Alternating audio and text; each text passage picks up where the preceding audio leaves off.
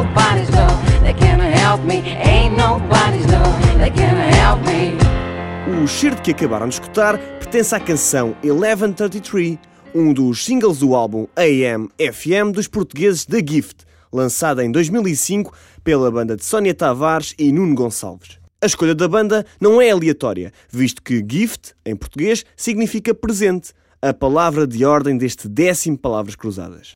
Já a escolha do tema deveu-se não só ao facto de ser um dos meus favoritos da banda de Alcobaça, mas também porque em 2005 a produtora de jogos Electronic Arts decidiu incluir 1133 na playlist do afamado simulador de futebol FIFA 06. Uma consequência feliz, tendo em conta que há 10 anos atrás esse mesmo jogo foi um dos meus presentes de Natal.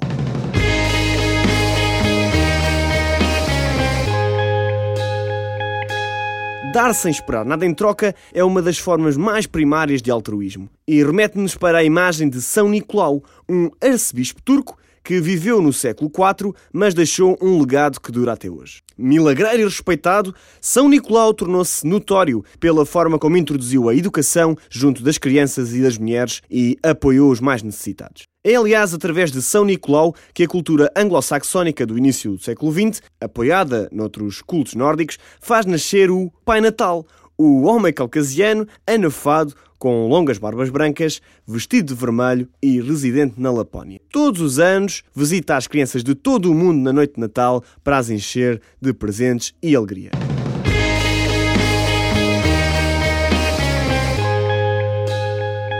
Não podendo eu entrevistar o próprio São Nicolau, nem muito menos deslocar-me até à Finlândia para entrevistar o Pai Natal e a sua trupe de duendes traquinas, tive que, humildemente, recorrer à ajuda de Armando Roque Batista, figurante de 71 anos, que há mais de 10 se dedica sazonalmente a fazer de Pai Natal em centros comerciais. Eu sou figurante, trabalho para figuração de televisão e filmes, tenho participado em filmes também, e um serviço que fiz numa das televisões, a partir daí comecei a fazer Pai Natal. A prática e a técnica de figuração, Armando conseguiu com o acumular dos trabalhos, mas o gosto de lidar com crianças já é antigo. Estive ligado ao Sindicato de Seguros, eh, que por sua vez eles têm uma colónia de férias.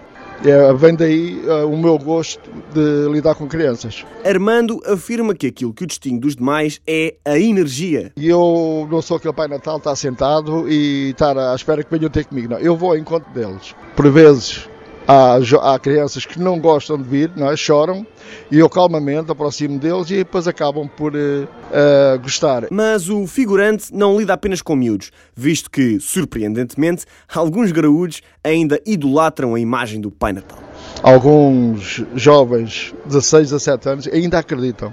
Acredito que é verdade. Antes de me despedir do Armando, que já estava a ser requisitado por dois ou três impacientes petizes, fiz-lhe a pergunta da praxe: qual o melhor presente para oferecer no Natal? Uh, e isto, a melhor prenda seria mesmo as pessoas viverem em paz, o que é, é difícil, infelizmente, no mundo em que vivemos.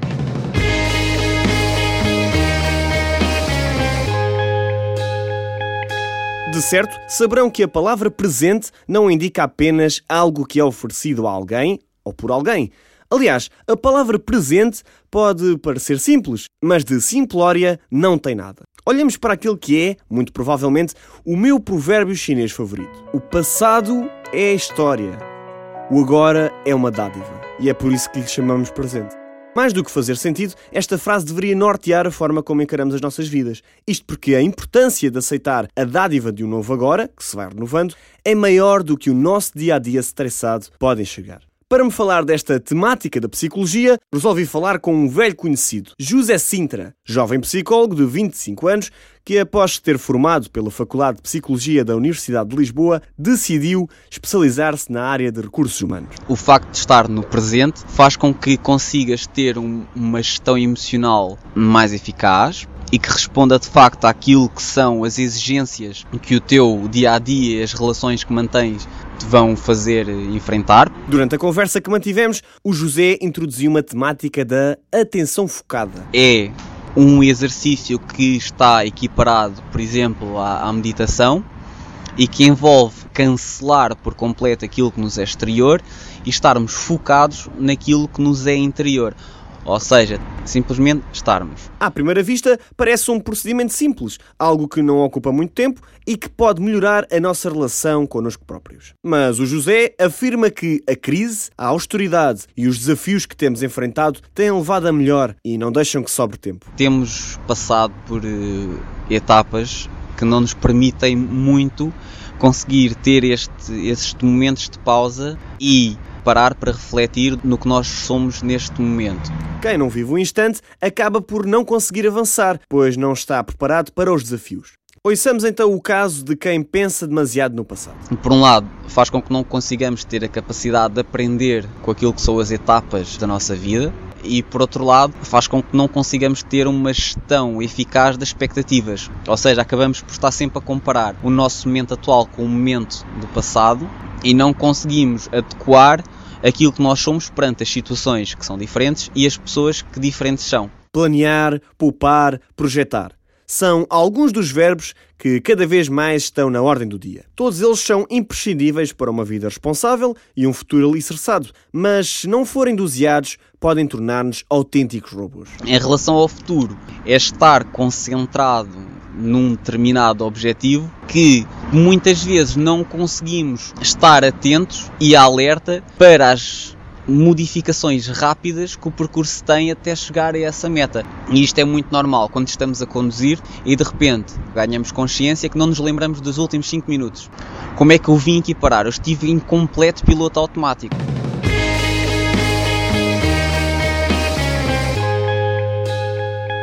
Pois bem, como já devem ter ouvido falar, existe um tipo de vírus chamado cavalo de Troia, que remete para a temática do presente envenenado. O nome descende do marco da história universal, no qual os militares gregos do século 8 a.C. ofereceram como presente aos inimigos troianos um enorme cavalo de madeira, supostamente em símbolo de rendição. Alegres com a vitória, os troianos aceitaram o presente e fizeram uma enorme festa, na qual se embriagaram à grande e à francesa. Mal sabiam os pobres que dentro da enorme estrutura estavam escondidos os inimigos gregos, prontos a atacá-los dentro da própria casa.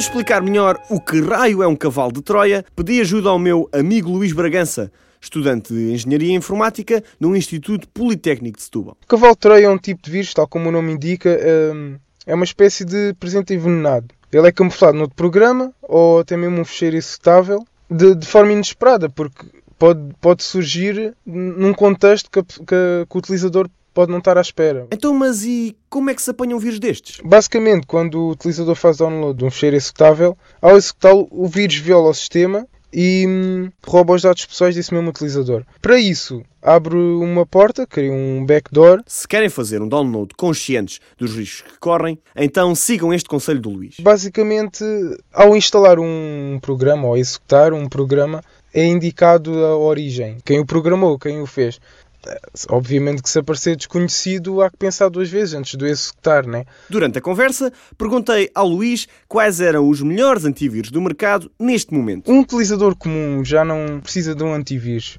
Porque o, que os antivírus fazem é alertar que aquele fecheiro não é seguro. Mas hoje em dia as pessoas já sabem o que é que é seguro e o que é que não é seguro. Hoje em dia isso o Windows 8 não é possível, ele nem permite executar esse fecheiro, diz logo os possíveis danos que pode trazer.